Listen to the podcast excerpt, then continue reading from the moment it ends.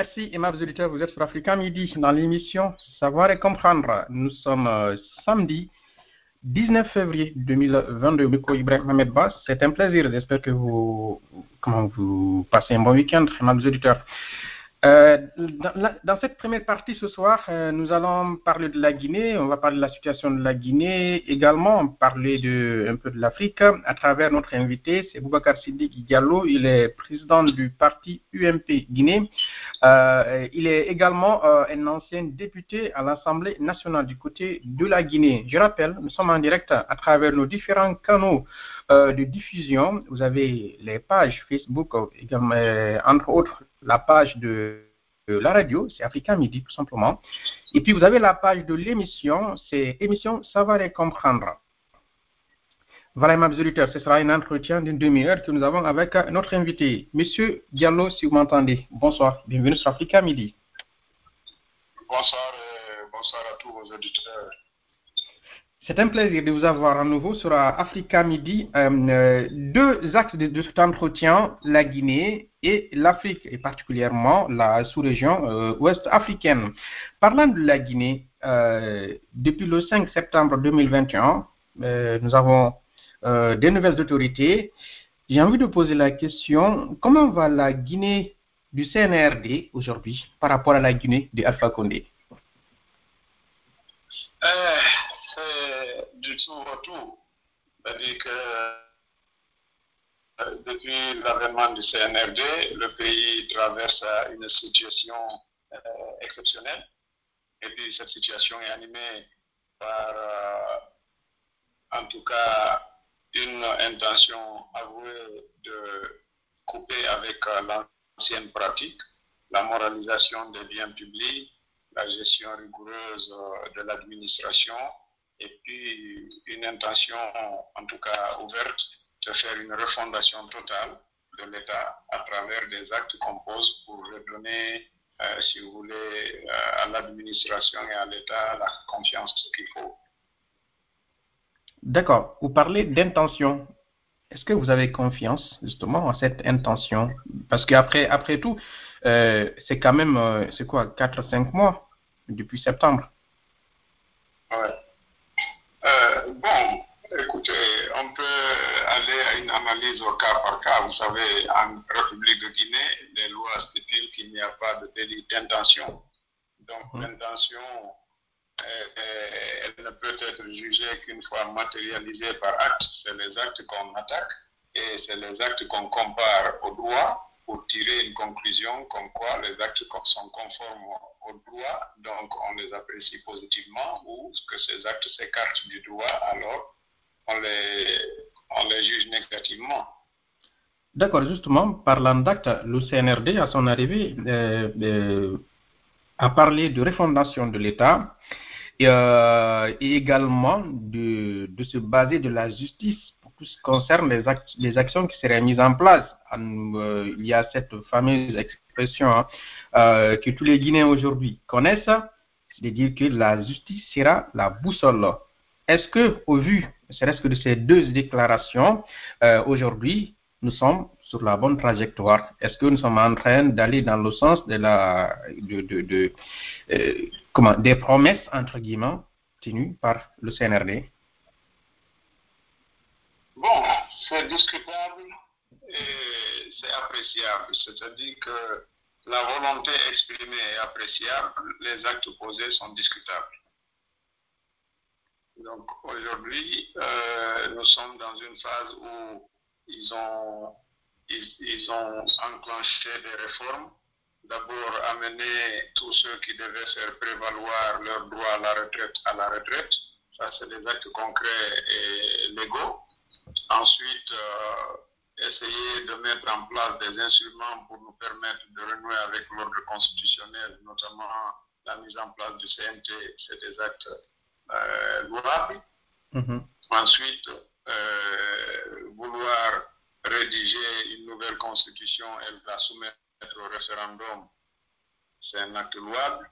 Et le reste, euh, il y a de part et d'autre des actes qui peuvent euh, faire l'objet de critiques, notamment cette campagne de récupération des biens de l'État. L'idée, elle est bonne, le concept, il est consommable, mais la façon de faire est en train d'être entassée de certaines irrégularités qui peuvent corriger maintenant ou bien qui peuvent laisser encore complètement sortir de leur contrôle ou du contexte souhaité. D'accord. Il est où le problème par rapport à ce projet de récupération des biens de l'État? Bon, vous savez, euh, la question de la récupération des biens de l'État, c'est une question normale. Je vous donne un exemple. Au temps de Sékou Touré, jusqu'au temps de Lansana Conté, tous les membres du gouvernement étaient logés. Tous les hauts cadres de l'administration publique étaient logés. L'État avait un patrimoine bâti qui servait aux gestionnaires des administrations. Quand vous partez dans les préfectures, le préfet était logé, le secrétaire fédéral était logé, le directeur des impôts, l'inspecteur des impôts, le chef de cabinet, les directeurs, certains directeurs d'école, tout ceci avait des logements administratifs. Le responsable de la poste et télécommunications, etc. Quand vous venez à Conakry, tous les membres du gouvernement résidaient à la cité ministérielle. Donc il y avait tous ces acquis-là. Et à un certain moment de la gestion de l'administration par les dirigeants des différents gouvernements qui se sont succédés au temps de Lansana Conté, notamment les dix dernières années où Lansana Conté n'avait pratiquement par sa santé plus le contrôle effectif de la gestion de l'État. Donc ces ministres étaient euh, les tout-puissants. Ils se sont attribués les domaines de l'État. Au jour d'aujourd'hui, nous avons 25 ministres que l'État ne peut pas loger. Où sont partis tous les autres les bâtiments de l'État qui servaient à ça? Nous avons des hauts cadres de l'administration qui ne sont pas logés, des directeurs nationaux, des chefs de département, etc. Donc ça pose problème. Et l'État doit avoir un patrimoine bâti. Il doit servir aux gestionnaires momentanés des administrations publiques. Mais lorsque les biens de l'État ont été bradés, alors l'État est en droit de les récupérer. Le libre rapport national. Je me souviens quand nous on était au collège, au lycée, à chaque ouverture, on partait au 1er novembre, il y avait le libre rapport, on achetait nos fournitures, les cahiers, les tenues et tout ce qui s'ensuit. Aujourd'hui, il faut aller à Madina dans, en plein marché de Nyangema pour aller s'approvisionner. Donc, tout ça a été bradé, altéré et réattribué, réaffecté à des fonctionnaires qui servaient l'État et qui avaient le devoir de les protéger et de les maintenir en l'État pour que ça serve à d'autres générations. Donc si on continue à ce rythme-là, après 20 ans après, l'État n'aura même pas 2 mètres carrés pour mettre quoi que ce soit. Mm. Parce que les, les, les, le foncier non occupé n'a pas échappé, le foncier bâti n'a pas échappé, alors vous comprendrez bien qu'il y a la nécessité pour l'État de récupérer son foncier. Aujourd'hui, dans beaucoup de pays qui veulent réduire le niveau de précarité des, des cadres de l'administration, ont au moins des logements communaux. Ici, l'État n'a même pas d'espace public. Les gens jouent à, même le macadam.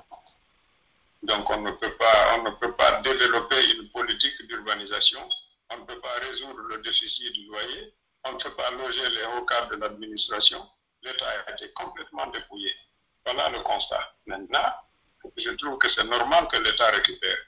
Maintenant, de l'autre côté, l'État est un sujet de droit. Pour ce qui concerne son, son, euh, son patrimoine privé, il est soumis à la même règle de droit que les privés. Donc, si les gens se sont attribués les domaines de l'État, donc c'est un sujet de droit qui s'est attribué du bien de l'État, mais en tant que sujet de droit. Alors, la procédure aurait voulu que ce soit par une décision judiciaire que l'État intente un recours, que l'État gagne le procès et que l'État récupère ses biens, mais pas par une décision administrative qui n'a rien à voir dans pareilles circonstances. Donc, si l'État n'entend pas une procédure judiciaire, ce qui se passe aujourd'hui est une déviation des procédures légales normales. D'accord, d'accord. Bien, alors, euh, c'est vrai qu'il y a beaucoup de sujets. Euh, Monsieur Diallo, vous avez parlé justement de la, nouvelle constitution. Donc, euh, parmi les actes hein, louables euh, que vous avez cités, la part du CNRD, je rappelle également, euh, nous avons l'ancienne constitution qui est là et à laquelle vous avez participé. Vous avez participé à la, rédaction de cette nouvelle constitution. Et il y a, il y a beaucoup de gens qui disent que, en réalité, on n'avait pas besoin d'une nouvelle constitution on pourrait faire une, certaine mise à jour de celle-ci s'il y a des, quelque chose à amender, à changer, euh, pour gagner du temps. Vous, et surtout en tant que juriste, qu'est-ce que vous en pensez? Vous savez, une constitution, les Guinéens doivent d'abord savoir c'est quoi une constitution. Depuis 2010, le débat sur la constitution est ouvert, les gens racontent tout ce qu'ils veulent. Mais la Constitution, elle ne crée pas de routes, elle ne bâtit pas des immeubles, elle ne construit pas des ponts, elle ne laboure pas un champ. La Constitution, qu'est-ce qu'il y a dedans? C'est des droits universels consacrés, c'est des institutions consacrées, c'est des mécanismes de, de, de, de, de, fonctionnement et de lien entre les différentes institutions pour que euh, le système fonctionne normalement, légalement, et que chaque pouvoir soit limité. Voilà ce qui est dans une constitution. Vous allez rédiger mille constitutions, il n'y en aura que ça.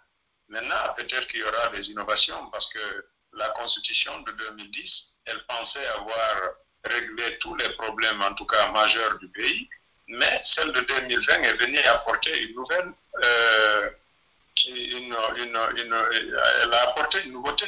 C'est-à-dire mmh. que elle a consacré dans le système de candidature hein, la possibilité d'aller euh, d'avoir des signatures au niveau de la base. Donc ça, c'est extrêmement important. Pour pouvoir aller à une élection nationale, il faudrait au moins bénéficier d'un accompagnement d'un certain nombre d'élus à la base ou d'un certain nombre d'électeurs à la base. Ça aurait été défini dans une loi organique, mais qui n'est pour le moment pas prise. Donc, je pense qu'aujourd'hui, le CNT a non seulement la loi fondamentale comme référence, mais aussi la Constitution de 2010 et la Constitution de 2020.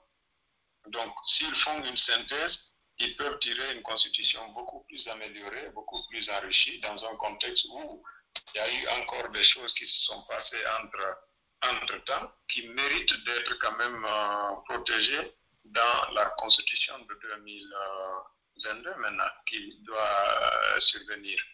Donc, c'est toujours important d'avoir un repère pour, pouvoir comparer et améliorer. Donc, on a besoin d'une nouvelle constitution parce que celle de 2010 a été abrogée. Celle de 2020, les gens, au lieu de la lire, de l'analyser et de, de la parfaire, ils l'ont attaquée parce que le contexte qui a prévalu sa mise en place était simplement pour permettre le président Alpha Condé d'être dans une nouvelle république et puis de pouvoir encore se présenter. Sinon, depuis 2010, la Constitution nécessitait juste des, des amendements, pas un changement.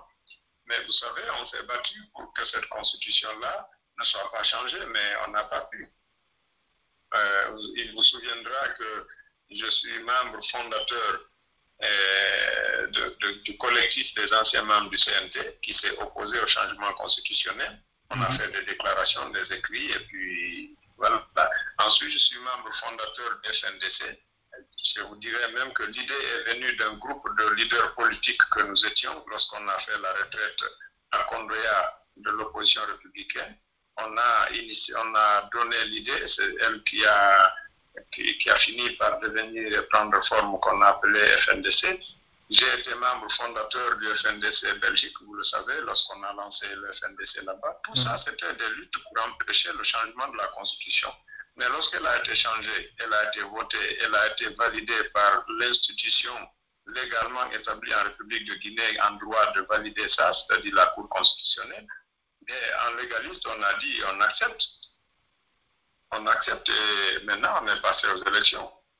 Donc aujourd'hui, si on vient, on a une constitution, si les gens pensent que celle-là est bonne, alors on ne l'aurait pas combattue avant.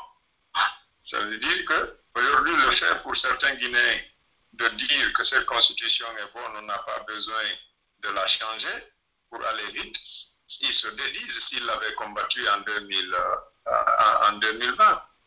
Vous comprenez?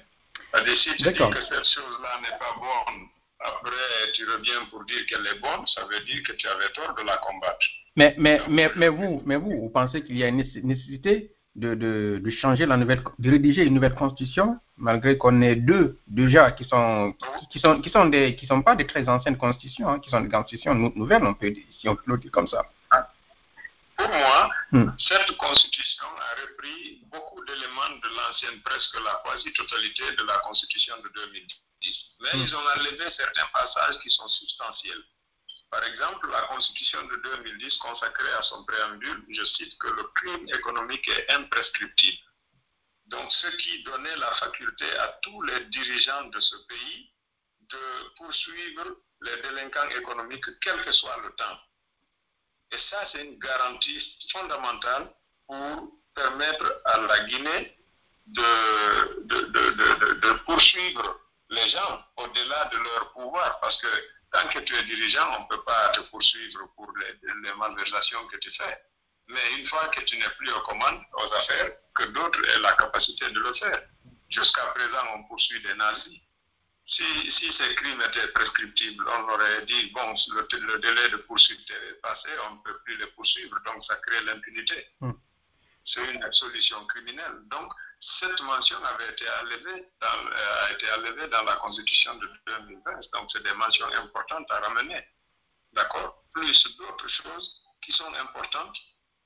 Mais je crois qu'aujourd'hui, le contexte dans lequel on est nous amène à, à, revoir la Constitution avec une nouvelle perception tenant compte des réalités du moment, qui n'étaient pas les mêmes que 2010. D'accord, d'accord. Euh, Monsieur Diallo, la transition, euh, on parle beaucoup de la durée de la transition jusqu'à présent, euh, elle n'est pas encore définie. le CNRD laisse cette décision au CNT. Vous, qu'est-ce que vous en pensez hein? Donc, il y, a, il, y a des avis qui divergent. Hein. Pour certains, on, on, ne doit pas avoir une longue transition parce qu'on est dans une situation particulière nous, sommes dans, une transition, tout simplement, pour que la Guinée revienne à, un état de droit, à une situation normale.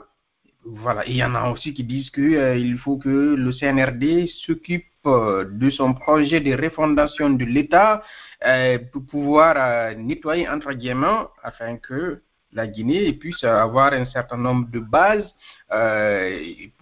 pour pouvoir avancer normalement. Quelle est vous, votre position par rapport à cette question de transition Est-ce qu'on doit avoir, une transition longue, une transition courte Avec quoi comme contenu? Vous savez, le problème en Guinée, c'est que les gens, tout le monde s'occupe de, de, tous les sujets, qu'on soit professionnel ou pas. Et ensuite, on essaie de donner une dimension personnelle à des analyses qui relèvent de l'État. Alors, si aujourd'hui, il y a eu un coup d'État. Il n'y a aucune forme légale de prise de pouvoir par, par coup d'État. Aucune forme. Mais il y a eu coup d'État. Mais tous les Guinéens ont applaudi. En tout cas, la quasi-totalité, mhm. de 99% des Guinéens ont applaudi. OK? Donc ça veut dire quoi? Ça veut dire qu'à l'instant où la dérive a commencé, les gens lui ont accordé déjà un cutus, sans réfléchir. Ils lui ont donné une légitimité qui n'est jamais égalé. Aucune élection ne peut en emporter un suffrage aussi élevé de légitimité que le coup d'État là. Mais ça a été le cas du coup d'État en, en, en, 2000, euh, en 84, lorsque les, Conté a pris le pouvoir. Il y a une adhésion quasi folle. Mhm. Ensuite, quand Dadis est venu, il y a eu la même chose. Les Guinéens n'ont jamais tiré la leçon comme quoi la façon dont l'armée vient, il faut d'abord la mettre sous pression dès, son arrivée. Dès qu'elle arrive, on dit non, il a pas de, on ne doit pas faire de coup d'État. Lorsque cette pression, pression commence dès le départ, alors le calendrier, il est tout de suite mis en avant parce que personne ne peut survivre lorsque la population se soulève et dire non, on n'est pas d'accord. Mais quand toute la population dit on est d'accord, ça donne déjà un cutus. Ça, c'est un. Deuxièmement, qui dit, ceux qui ont dit, on, applaudit, on dit, on est d'accord avec vous, c'est bien, vous êtes les sauveurs. Quelques jours après, ils disent, bon, mais quand même, vous ne devez pas durer parce que vous devez juste euh, organiser rapidement les élections pour nous rendre le pouvoir. Alors, de là, le débat devient un débat d'intérêt. Ceux qui ont pris le pouvoir par la force, ils savent que c'est dans l'illégalité. Aucun, aucune jeune ne vous dira on est fondé de prendre le pouvoir comme ça. Ils le justifient par des manquements que tout le monde dit, mais il y a des voies de recours. D'accord? Si on dit qu'on a pris le pouvoir parce qu'il y avait la gabégie, il y avait ça et ça et ça de, euh, au d'Alpha Condé, mais lorsque les populations se révoltaient contre ça, ceux qui ont pris le pouvoir, c'est eux qui étaient venus à, maintenir l'ordre, pour maintenir la quiétude, la stabilité et annihiler les efforts de ceux qui réclamaient. D'accord? Donc ça, c'est arrivé comme ça, et tout le monde a donné le. Maintenant, dès lors que certains politiques disent euh, ça ne doit pas être long, alors la guerre d'intérêt commence, l'armée dit en bon, donc nous, on n'est pas citoyens, donc nous, on ne doit pas faire ça et ça et ça. C'est les politiques qui ont pourri ce pays. Donc on est venu restaurer. Il faut qu'on restaure avant de quitter. Les politiques aussi disent l'armée ne doit pas exercer le pouvoir. Il faut qu'il organise les élections pour quitter. Donc c'est deux vérités. Mais sauf que dans un conflit, il n'y a pas deux vérités. Mais dans ce cas, on est devant deux vérités. C'est vrai et établi que la Guinée, ceux qui ont pourri le, le système de la gouvernance, c'est les civils. Mmh. Vous le savez. Et en Guinée, on sait que les militaires, dans les lois guinéennes, n'ont pas vocation à exercer le pouvoir. Ça, c'est établi. Donc, ça fait deux vérités. Maintenant, on va donner raison à qui? Il faut que les gens, toute proportion gardée, essaient d'avoir la bonne foi de part et d'autre. Et cette bonne foi, c'est quoi? C'est de poser la question. On, tout le monde est d'accord à ce qu'il y ait une refondation de l'État. Mais on n'a pas dit que l'armée va faire la refondation jusqu'à la fin avant de passer la main. Sinon, c'est parti pour deux siècles. Jusqu'à présent, on mmh. fait la refondation de certains États européens.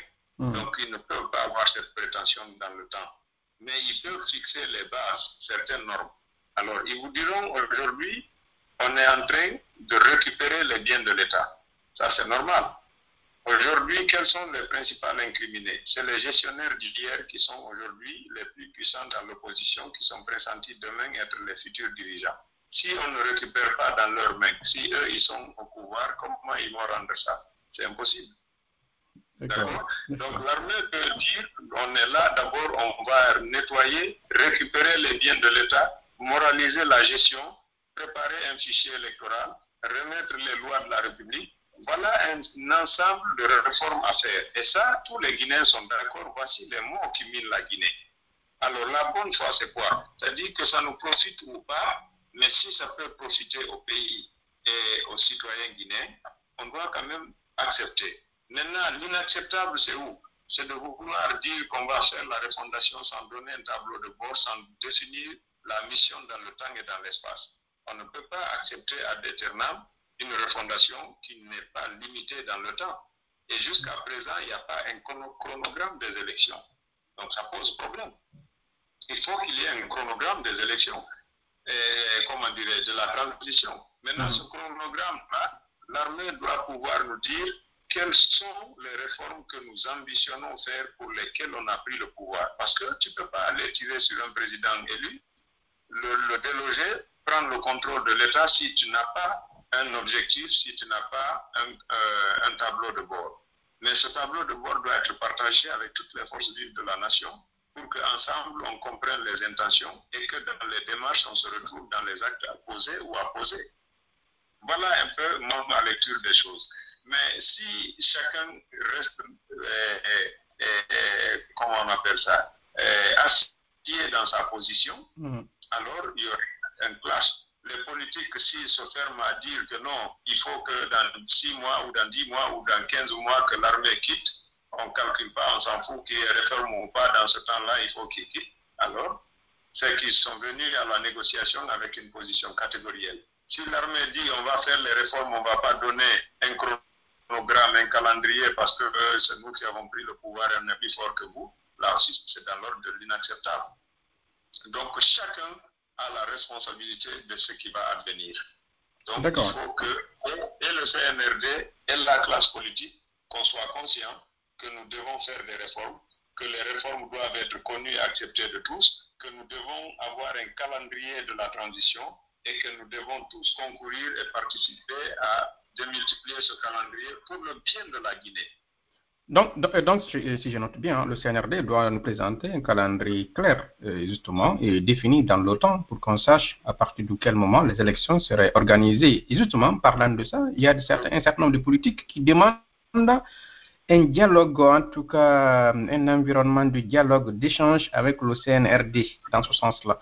Ou qu'est-ce que vous en pensez? Et d'ailleurs, parlant aussi du CNT, aujourd'hui on attend visiblement, c'est au CNT de décider justement de la durée de cette transition.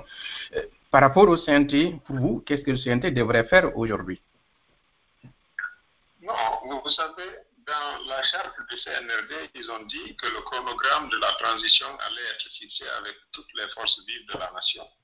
À travers le, CNR, le CNT, normalement? Non, ce n'est pas précisé à travers le CNT. Ils ont dit toutes les forces vives de la nation. Mhm. Le CNT, c'est un échantillon de ces forces vives. Maintenant, lorsque le CNT, une fois constitué, le CNT, en principe, devient une composante de ces forces vives. Parce que le CNT aura pour rôle exclusif de jouer le rôle de l'Assemblée. Donc, ça devient une institution de la République. Et en tant que telle, elle ne peut pas défendre les politiques. Elle ne peut pas défendre la société civile. Elle défend le droit. Mais son champ d'application devient restrictif dès l'instant que sa mission principale est de remettre les lois qui puissent nous permettre d'accéder à une norme constitutionnelle établie. Donc, alors, les forces vives, via les plateformes de la société civile, quoique représentées au CNT, mais de façon très minime, 82 membres ne peuvent pas parler au nom de 12 millions de Guinéens. Ce n'est pas possible. Donc, ils n'ont pas suffisamment de légitimité pour euh, agir et donner un chronogramme. Mais ceci dit, aujourd'hui, on ne peut fixer le délai de transition que lorsqu'on a un chronogramme, parce que chaque acte à poser a non seulement une incidence en termes de temps et de coût. Qu'on définisse ça ensemble et puis qu'on se partage des intelligences et qu'on améliore ça, ça peut être dans un dialogue tellement fraternel et civilisé qu'on n'a pas besoin d'être dans un état émotionnel. Mais, mais, mais M. Diallo, quand vous dites quand vous dites qu'on définit ce programme, parlez de qui concrètement? Parce que là, moi, je suis en train d'imaginer le, comment, le, le CNT avec le, le, CNRD, le gouvernement, et je suis en train aussi d'imaginer que le gouvernement, il va peut-être vouloir mettre en présenter un chronogramme en fonction de la durée de la transition euh, qui lui est imposée, ou qui est proposée, en tout cas qui est, qui est décidée. Vous savez où est le péché? Hmm. C'est parce que simplement, les politiques n'ont pas était suffisamment mature à la prise du pouvoir par le CNRD. Sinon, il y avait des préalables à poser avant de les accompagner à aller installer le président de la transition. Ils devaient discuter de ces préalables-là. Maintenant, si le président, de, ils avaient demandé avant ça et qu'il n'est pas obtenu, alors ils n'avaient qu'à ne pas s'associer à l'investiture du président, par exemple. Si personne n'a investi le président, il s'est investi lui seul, dans ce cas, aujourd'hui, ils étaient fondés légitimement à aller réclamer ce qui les a empêchés d'aller à ça. Ça aurait été une pression de plus. Mais ils ont accepté le principe d'installer le président en prêtant serment sur un document dans lequel la durée n'est pas définie. Et à partir de l'instant, ce document prend fait et cause et lieu et place de la Constitution. Donc ils sont d'accord avec ce principe. Maintenant, si aujourd'hui ils, ils disent que le fondamental, c'est de savoir quelle est la date de la transition. C'est normal. Mais sauf que, alors par quel moyen de pression ils vont soumettre le CNRD à le donner tout de suite? Ensuite, la date de la transition, c'est quand on sait qu'est-ce qu'on doit faire lors de la transition. Mais là aussi, ils n'ont pas la même définition de la transition. Pour le CNRD, la transition, c'est une période qui permet de, faire, de poser les bases de la refondation de l'État. Ils ont défini cinq critères à eux là-bas. Et les politiques disent la transition, c'est juste pour essayer de mettre en place rapidement les lois et passer le témoin à un pouvoir civil légalement établi. Donc, lorsqu'on n'a pas les mêmes perceptions de la même chose, il va falloir donc qu'on se retrouve et qu'on ait la même définition de la chose dont on parle. Donc maintenant, le cadre de dialogue que les politiques réclament, c'est normal qu'il y ait un cadre de dialogue. Mais sauf que moi, je me méfie toujours des cadres de dialogue parce que au temps d'Alpha Condé, il y a eu plus de cinq dialogues. Mais les dialogues n'ont permis qu'à une chose, partager des avantages entre les grands partis et l'État. C'est tout. Et ça, ce n'est ni au bénéfice du pays, ni au bénéfice de la démocratie, ni au bénéfice du droit, ni au bénéfice de la bonne gouvernance. Parce que vous avez vu, c'est dans le cadre de ces dialogues-là qu'on a partagé les, les, communes en des délégations spéciales. C'est du non-droit, mais ils ont transformé le dialogue en une instance au-dessus de l'Assemblée, au-dessus de la Constitution. Donc, ils ont, ils ont discuté, ils ont partagé et ils ont donné des injonctions aux députés eh, d'aller à ça. Ils ont partagé les, les, circonscriptions des chefs de quartier en des, ça devait être des circonscriptions électorales, donc ils ont, ils ont transformé ça, ils ont donné un pouvoir de, de, désignation à des chefs de partis politiques. D'accord. Donc, les dialogues ont toujours été des moments de discuter et de partager. Et moi, je suis foncièrement opposé à l'idée de partager des avantages dans une république parce que le partage va toujours léser les plus faibles et aujourd'hui le peuple. C'est-à-dire que pris individuellement, c'est le plus faible, celui qui doit être protégé. C'est pour lui qu'on doit travailler, c'est à lui qu'on doit rendre compte de tout ça. Vous comprenez D'accord. Mais souvent, c'est les certaines institutions politiques qui en bénéficient. Regardez, toute la République, la, la, la majeure population du peuple guinéen s'était levée à manifester. On a fait des revendications pour dire que l'État n'avait plus ce degré d'impartialité pour pouvoir organiser une élection acceptable. Donc il faut créer une structure neutre, indépendante. On a dit la CENI. Mais sauf que dans la pratique, les, les, les, partis les plus forts ont perverti l'esprit du législateur en, en s'attribuant toutes les positions de la CENI. De sorte que vous avez une CENI qui se dit indépendante et nationale, mais qui n'est dirigée que par trois partis politiques. D'accord. Est-ce que c'était l'idée du législateur? Non. D'accord. Mais, mais, mais, justement, M. Diallo, pour, pour revenir justement à cette question de transition, est-ce que vous avez une idée de la durée pour vous euh, Quelle serait la durée de cette transition? Mais vous savez pourquoi, euh, lorsqu'une femme est enceinte, à un moment, elle se met à aller acheter les habits pour l'enfant C'est parce qu'elle connaît, elle connaît le terme. Mm -hmm. Elle connaît comment, voilà, exactement le cycle d'évolution de l'enfant dans le ventre et à quel moment l'enfant va être va, est attendu pour. Justement. Euh, D'où ma question. D'où ma question. C'est les actions à mener lors de la transition qui doivent nous conduire à définir un temps.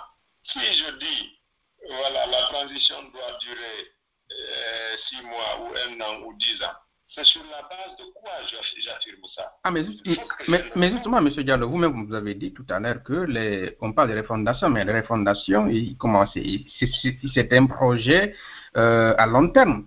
Donc, il faudrait qu'à un certain moment, le CNRD, avec le gouvernement, nous dise justement quelle est la limite des projets dont ils euh, doivent euh, s'occuper. Il faut qu'à un certain moment, qu'ils se fixe un cap euh, dans une durée, parce que dans tout, dans tous les cas, il faut un plan d'action défini, des objectifs définis, définis dans l'OTAN. Dans l'OTAN. Ah, mais justement. Non, non, non, non, mais justement. Ce qu'on va dire ici serait euh, sans repère, parce que ceux qui ont pris le pouvoir, ceux qui savent pourquoi ils l'ont pris. D'accord? Maintenant, ceux qu'ils pensent qu'on doit changer, ils n'ont qu'à le dire. Nous devons poser les bases pour refonder ça et ça et ça et ça et ça. Ensemble, on voit la pertinence, l'urgence et la nécessité de le faire.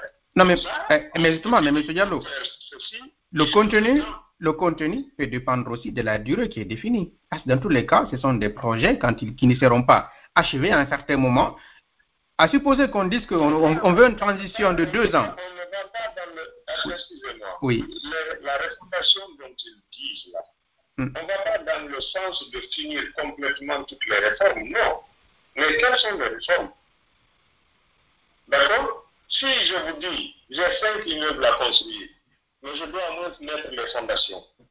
Là, vous allez me dire, une fondation pour un immeuble R plus 5, il, vous faut un mois ou deux mois pour faire la fondation. Donc, on multiplie par le nombre d'immeubles, on sait plus ou moins en combien de mois je peux faire les cinq fondations. Parce que vous connaissez ce que je dois faire et, euh, et la quantité que je fais. Mais si je ne vous ai rien dit, je dis je dois construire ici, mais je dois poser les fondations tout ici. Alors, comment voulez-vous que moi je définisse le temps de ces fondations? D'accord, je comprends, je comprends votre logique. En fait, Maintenant, donc c'est au CNRD de nous dire quelles sont les priorités de la refondation. C'est qui ont parlé de refondation.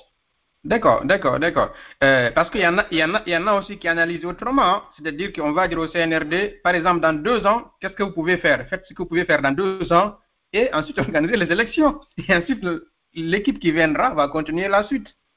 Ça aussi, c'est possible. Non, vous savez, hmm. parce que vous qui n'avez pas le pouvoir, vous oui. fixez le terme du pouvoir détenu par un autre qui est plus fort que vous. Je ne vois pas la teneur de vos propositions. Vous comprenez? La CDAO a donné six mois à la Guinée, mais est-ce qu'ils est ont tenu compte de quoi pour dire six mois? Vous comprenez? Ils avaient donné combien de temps aux Maliens?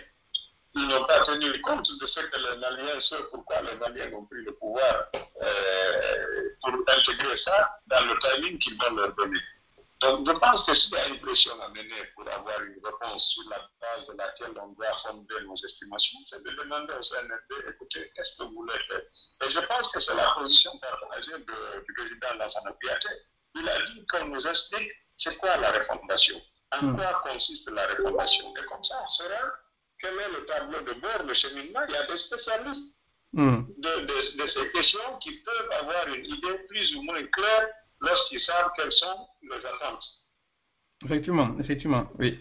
Oui, parlant de la CDAO, justement, allons-y au niveau de la CDAO. Et, au, au niveau de la CDAO, euh, il y a euh, une multitude de coups d'État récemment. La Guinée, le Mali, vous avez le Burkina, euh, entre autres. c'est quoi cette contagion? Vous savez, on, savait, on sait qu'il y a aujourd'hui le, Covid qui embête, qui embête les gens. Mais euh, la maladie des coups d'État, c'est quand même récent. Qu'est-ce qui, qu'est-ce qui seraient les symptômes de cette maladie de la sous-région ouest-africaine? En fait, je pense que c'est la géopolitique qui change. Aujourd'hui, l'Afrique est dans une autre mutation. Donc, nécessairement, il faut qu'il y ait. Les gens sont plus émancipés. Les peuples sont plus exigeants. Et les dirigeants deviennent de plus en plus éloigné des réalités pour ne pas dire insouciant. Lorsque vous revendiquez, au lieu de comprendre, d'analyser et d'essayer de donner suite, ouvrir des débats pour des questions d'intérêt national où chacun peut se retrouver, non, il vous oppose des répressions. Alors, à un certain moment, il donne le, le, le, le mobile aux, aux militaires de prendre le pouvoir. Alors, on ne peut pas, aujourd'hui, pourquoi toute la classe politique au lieu de dire que ça, la prise de pouvoir par la force n'est pas un élément de droit, ce n'est pas faisable, mais tout le monde a applaudi. Du paysan aux hommes d'État.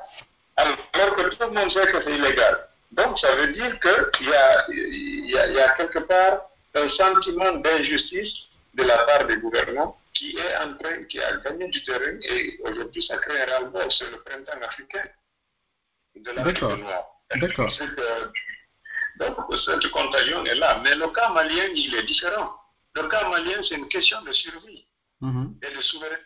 Par exemple, le cas malien, si vous voyez, le Mali, avant l'arrivée de, de, de, de, toute cette force internationale, les Maliens contrôlaient 75% de leur territoire. D'accord mm. Maintenant, la, la, la force internationale vient, ils perdent 80% du contrôle de leur territoire.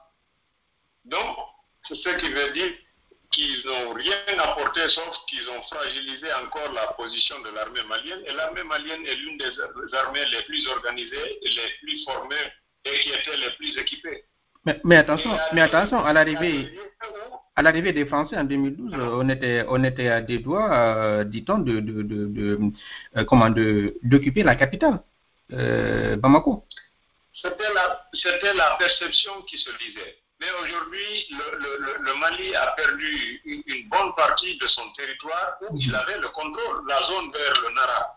C'est là-bas qu'ils font l'agriculture. Aujourd'hui, ils ont perdu le contrôle de Nara. Ils ne peuvent absolument rien faire. Alors, à quoi ça sert mettre des milliers d'hommes armés qui coûtent euh, des, milliards d'euros d'entretien et des gens meurent pendant qu'ils ne récupèrent aucune, aucune partie de la euh, stratégie du territoire? En plus, les Français se donnent le pouvoir d'inviter toutes les armées de l'Europe au Mali sans même le consentement des autorités maliennes. Voilà pourquoi ils ont demandé à certains pays de quitter, parce qu'il fallait qu'il y ait des accords militaires de pays à pays. Hmm. Mais la France utilise son seul accord militaire pour demander, pour inviter tous ses amis européens. C'est comme s'il y a un gâteau, la France a un gros morceau et dit, bon, écoutez, venez faire la fête. Il faut que ça s'arrête, ça.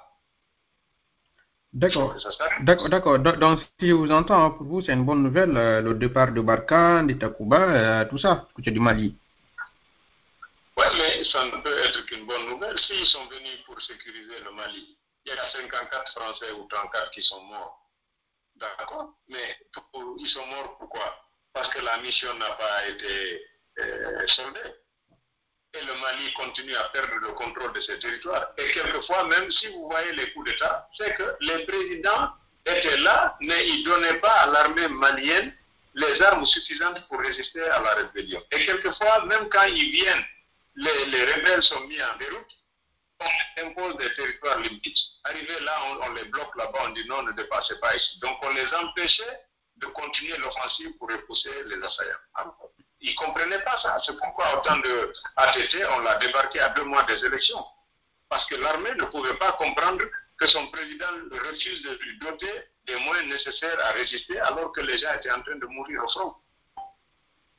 C'est pourquoi ils ont accusé les présidents civils d'être d'intelligence avec le gouvernement français pour maintenir le Mali dans cette situation-là. Et puis après, au même moment, les, Français ne vont qu'inviter des autres compatriotes européens. Mais je vais vous donner une révélation. Hmm. Vous savez, l'Europe a transformé l'Afrique en un champ d'expérimentation.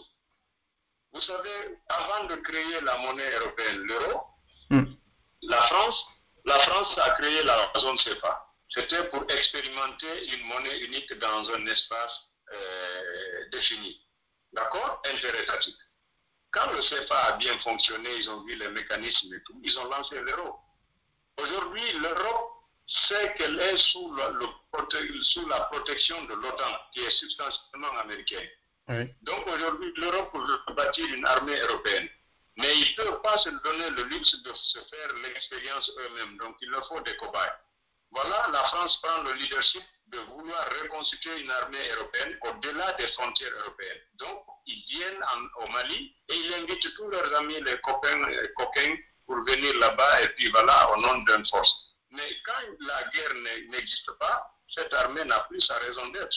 Donc, il faut favoriser le maintien de ces rebelles et en même temps justifier leur présence et puis après s'inviter tous. Demain, c'est toute l'Europe qui allait être au Mali et puis ils allaient vérifier l'opérationnalisation d'une force européenne.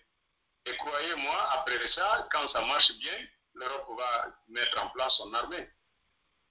C'est ce que les Maliens ont compris. C'est de la géostratégie. Ça ne s'invente pas, ça s'analyse, ça se comprend, ça c'est conçu. Hmm. Maintenant, si un Africain se met à donner raison et puis se met à justifier ça et voir que les autres, c'est une gente donc ils n'ont pas à y parler de droit, la question de souveraineté vous oubliez le droit. C'est une question de survie. On doit être prêt à mourir pour assumer la souveraineté et l'intégrité de son pays.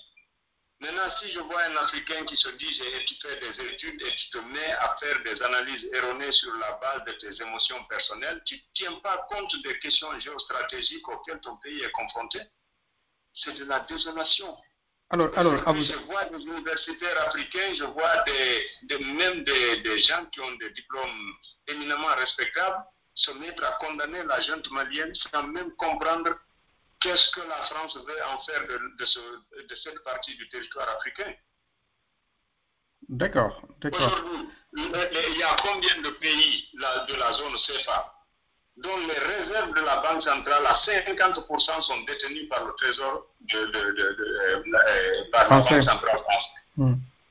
Ça, c'est inacceptable au XXIe siècle. Mais pourquoi les Africains ne se réveillent pas? On aime s'insulter, on aime se, dénigrer, on aime dire le droit des autres contre nous, mais on n'aime jamais dire notre droit inaliénable, imprescriptible, intouchable sur les autres. On pense que tout ce que les autres font, c'est normal. Quand je vois, regardez sur France 24, tout ce que les Français en démorent et ce qu'ils mettent devant, c'est d'avoir perdu un certain nombre, une dizaine de Français au front, pour le compte de la lutte au Mali. Mais ces Français sont morts pour le compte de la lutte d'une conquête des Français. C'est au service de l'État français qu'ils sont morts, pas au service du gouvernement malien. Vous comprenez? Si l'armée française était venue conquérir les djihadistes et les repousser, et qu'au cours de ça, ils ont, eh, ils ont gagné des batailles, ils ont perdu des hommes, ces hommes allaient être décorés par le gouvernement malien pour des gens qui ont sauvé la patrie de, de l'Afrique, euh, la patrie malienne. Mm. Mais ils sont venus défendre une géostratégie de leur pays pour des fins de cobayes. Alors s'ils meurent, ils sont morts, ils sont morts pour la France, pas pour le Mali. Et si le Mali leur dit, ok, vous êtes, vous dites que vous êtes venus nous aider, mais maintenant ça va, on n'a plus besoin de votre aide. Et ça les a choqués plus que c'est comme si aider le Mali est une priorité du gouvernement français. D'accord. Oui. D'accord. Comme dirait l'autre, hein, donc euh, effectivement, les autorités françaises aimeraient bien le, le, Mali plus que les Maliens eux-mêmes. le Mali plus que la France.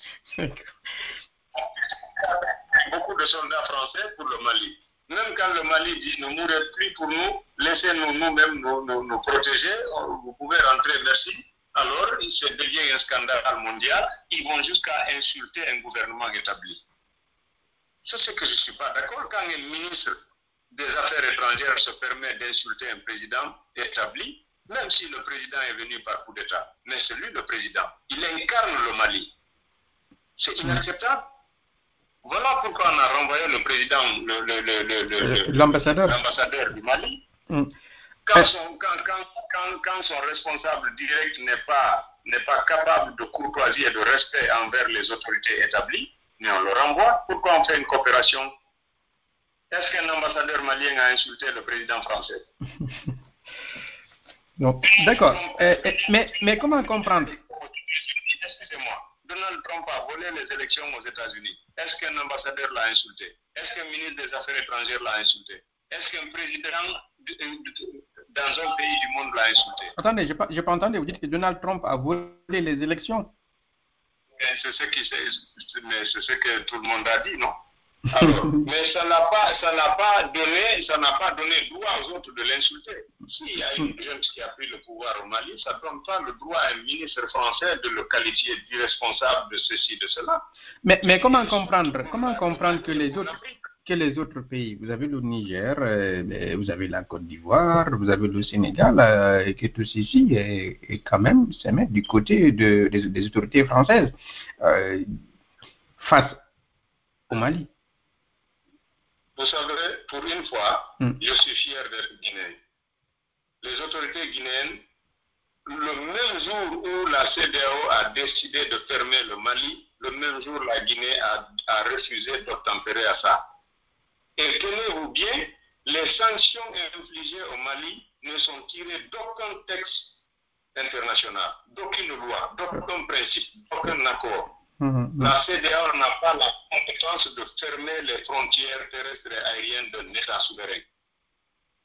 Empêcher tout échange. Les seules matières qu'ils ont dit, c'est des denrées de première nécessité parce qu'eux, ils commercent au Mali et ils font leur profit. Donc, partout où il y a leur intérêt, ils ont dit ça, on peut laisser passer. Par l'intérêt de la survie du Mali, on dit fermer. C'est asphyxier le peuple malien, c'est pas asphyxier une autorité établie. Parce que si une famille doit taper un pays, avant que le président ne manque de petit déjeuner, tous les citoyens seraient morts. Mm. C'est aussi simple que ça, c'est facile à comprendre. Donc s'il crée la famine, il crée la charité, il crée la rareté des denrées, les prix flambent. Ce n'est pas le président qui va être le premier à ressentir, ni les membres du gouvernement. Donc ils ne punissent pas alors les gens qu'ils disent punir. Ils punissent des populations innocentes qui sont là, qui d'abord sous le poids de la pauvreté globale du pays est en train de, soumis à, un rythme de survie, mais il faut encore qu'une institution africaine prenne une décision pour encore réduire ce niveau de précarité au néant. De quel droit? Ils ont tiré ça de tel principe de la CDAO Aucun texte ne dit ça. Mais regardez, puisque là, par exemple, si vous prenez le marché des alocos, les Ivoiriens perdent des millions de tonnes s'ils ne commercent pas vers le Mali, parce que le Mali est un, est un potentiel client pour consommer les bananes ivoiriennes, les plantains. Aujourd'hui, ça pourrit là-bas, dans les entrepôts. Le port sénégalais, les Maliens importaient là-bas, mais ça faisait vivre, c'est des milliards de dollars. Aujourd'hui, les Maliens ont bloqué. Eux-mêmes, ils ont fermé les frontières. Ils disent on n'envoie plus par là-bas. Ils amènent par la Guinée. Aujourd'hui, les, les, Sénégalais en pâtissent, ils en tirent les conséquences. Mais comment un Africain peut vouloir asphyxier un Africain pour conforter la position d'un Français? Vous pensez que la France va mettre la Belgique en embargo parce qu'ils ont fait du mal ou du tort à un pays africain? Jamais. Ils ne feront jamais ça. Pourquoi les pays africains se coalisent pour... Mais ça, c'est une question politique. Aujourd'hui, la Côte d'Ivoire est dirigée par quelqu'un qui a tout intérêt à se faire appuyer par la France, sinon il quitte. Le Sénégal est devenu une porte d'entrée de la France-Afrique. Donc, ils ont intérêt aussi à rester, etc. Voilà le problème. Si j'étais le gouvernement j'allais édicter ma, imprimer ma monnaie et sortir de la zone CFA. Ils ah ont suffisamment de pour garantir l'équivalent de leur pouvoir. C'est que avait fait le CIDI. Il a dit en dehors des frontières, le CIDI est, égal à zéro. Et à l'intérieur, il a fixé la parité 1 dollar égal à 25 CIDI. Tu veux, tu le fais. Tu veux pas, tu laisses. Il faut que la souveraineté d'un État, c'est le pouvoir de l'État à décider de lui-même. Mais quand tu ne peux pas décider de ta monnaie, tu n'es pas souverain. Quand tu ne peux pas décider de ta sécurité, tu n'es pas souverain.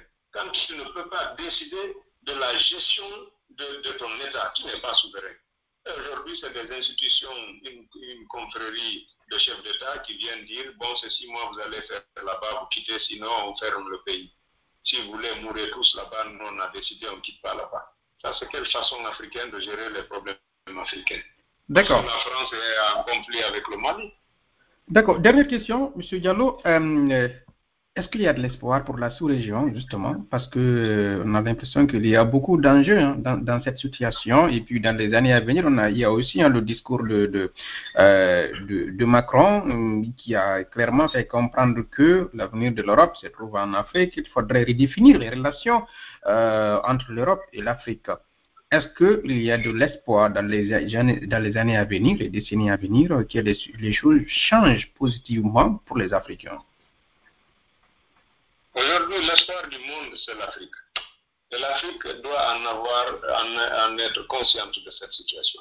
La France, si elle veut bien commercer, bien travailler, bien traiter avec l'Afrique, elle doit sortir de son esprit de, conquérant et de, comment on appelle ça, de, euh, métropole.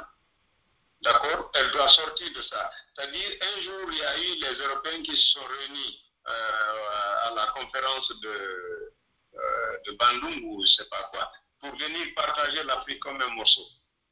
À ce moment, il y avait la guerre froide, mais ils se respectaient entre eux.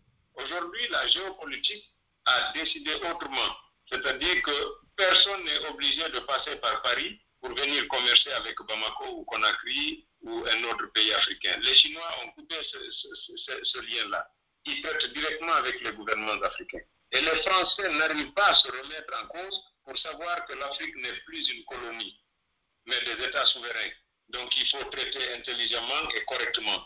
Donc tant qu'ils se mettent dans cette position d'hégémoniste, ils viennent à tout moment créer l'instabilité politique ici, ou bien ils mettent des présidents fantoches au pouvoir pour pouvoir tirer les ficelles et les protéger, même quand ils gazent toute leur population, tant qu'ils font leurs affaires, on les maintient là. Aujourd'hui, c'est les populations elles-mêmes qui vont créer la révolution interne pour la gestion des États, de sorte que si tu dois répondre aux besoins de la France, tu ne vas pas durer au pouvoir. Alors quand la France comprendra, si ce n'est pas tard, elle pourra toujours avoir une bonne collaboration. L'Afrique ne demande rien qu'une bonne collaboration équitable. Aujourd'hui, tout ce qu'on a comme potentiel d'exploitation, on est prêt à les associer euh, dans un esprit gagnant-gagnant pour l'exploitation. Mais regardez, ils refusent même de développer les, grandes industries pour la transformation de nos matières premières, parce que ça ne les profite pas. Vous n'avez pas de hauts fourneaux dans la quasi-totalité des pays africains, pourtant on, on fait du fer.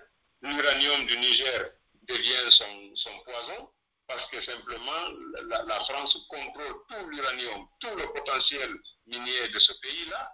Donc tu n'es pas avec eux, ils vont te crever, ils vont pourrir la vie de toute la, tous les Nigériens. Aujourd'hui, le Congo, c'est un pays maudit par sa richesse. Il est tellement riche et vaste qu'on lui crée, on, on, arme des rebelles du n'importe quoi pour ne pas qu'il y ait la paix. Mais c'est ce que Paul Kagame a compris. Il a d'abord cherché à sécuriser son pays. Aujourd'hui, les États européens qui courent pour voir Paul Kagame. Il a imposé le respect. Il a poussé la France à demander pardon pour ses crimes. Et il a donné une leçon à la France pour dire que si hier le, le Rwanda était français, parce que les Belges qui étaient là après vous, Français, vous avez acheté la guerre, vous êtes venus vous installer pour s'aimer des massacres. Aujourd'hui, le Rwanda est anglophone. Ils sont membres du Commonwealth. Regardez, tous les pays du Commonwealth se développent plus rapidement que les pays francophones. C'est vrai. Pourquoi le Gabon a fait la demande pour intégrer le, le, le Commonwealth. Tous les pays africains risquent de rentrer dedans parce que les Français, d'abord, quand ils sont venus s'installer chez nous, ils ont déstabilisé l'ordre de notre démocratie. Il y avait la démocratie en Afrique. Ils ont mis fin à la chefferie traditionnelle. Ils ont pris le contrôle de, de, de, des pouvoirs traditionnels. Ils ont renversé les pyramides sociales. Ils ont inculqué des valeurs qui n'étaient pas de bonnes valeurs. Ils ont tout déstabilisé. Regardez les pays anglophones. Il y a toujours les chefferies traditionnelles. Partez au Ghana. Il y a les rois là-bas. Oui, effectivement. Donc, les Français ont fait tellement de mal à l'Afrique ils refusent d'en être conscients. Et ce qui est pire, c'est qu'ils mettent leur population, qui est une population vraiment universelle et adorable, les gouvernants les mettent en mal avec les Africains. Quand vous voyez des émigrés africains venir, on fait croire aux populations françaises que non, les Africains, ils viennent ici. C'est pourquoi il y a des révoltes un peu partout. C'est pourquoi dans d'autres pays, tels qu'en Hollande et autres, il y, a, il y a la montée de l'extrême droite. Ils ne veulent pas des étrangers, mais ils ne leur disent pas, nous vivons des revenus des pays de ces étrangers.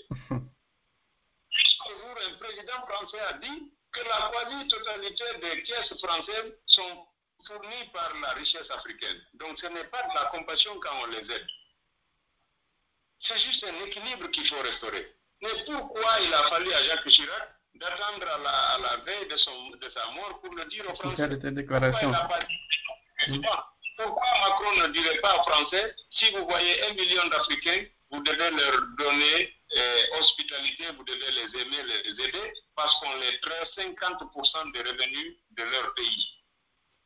Pourquoi, et, et, et, sans contrepartie. Pourquoi ils ne leur disent pas ça?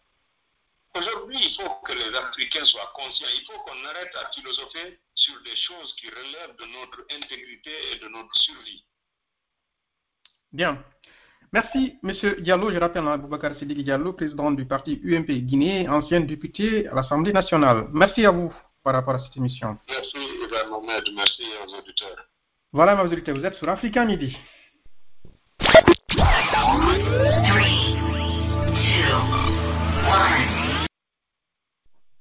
Maintenant, euh, Selou et, et Sidia Touré, soit ils choisissent d'accepter qu'un décret euh, reconduise tous ces députés et Mhm. qui n'ont jamais voulu travailler, et ils seront complices de tous les crimes politiques et économiques qui seront désormais commis en Guinée.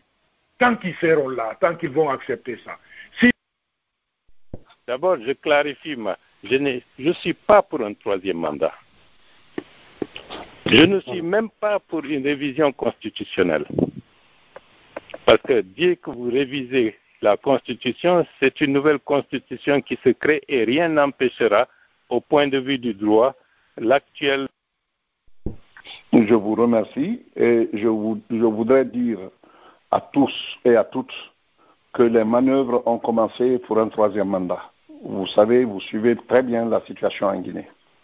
Si les Guinéens s'asseyent et que, n'est-ce pas, cela couronne euh, le sabotage de nos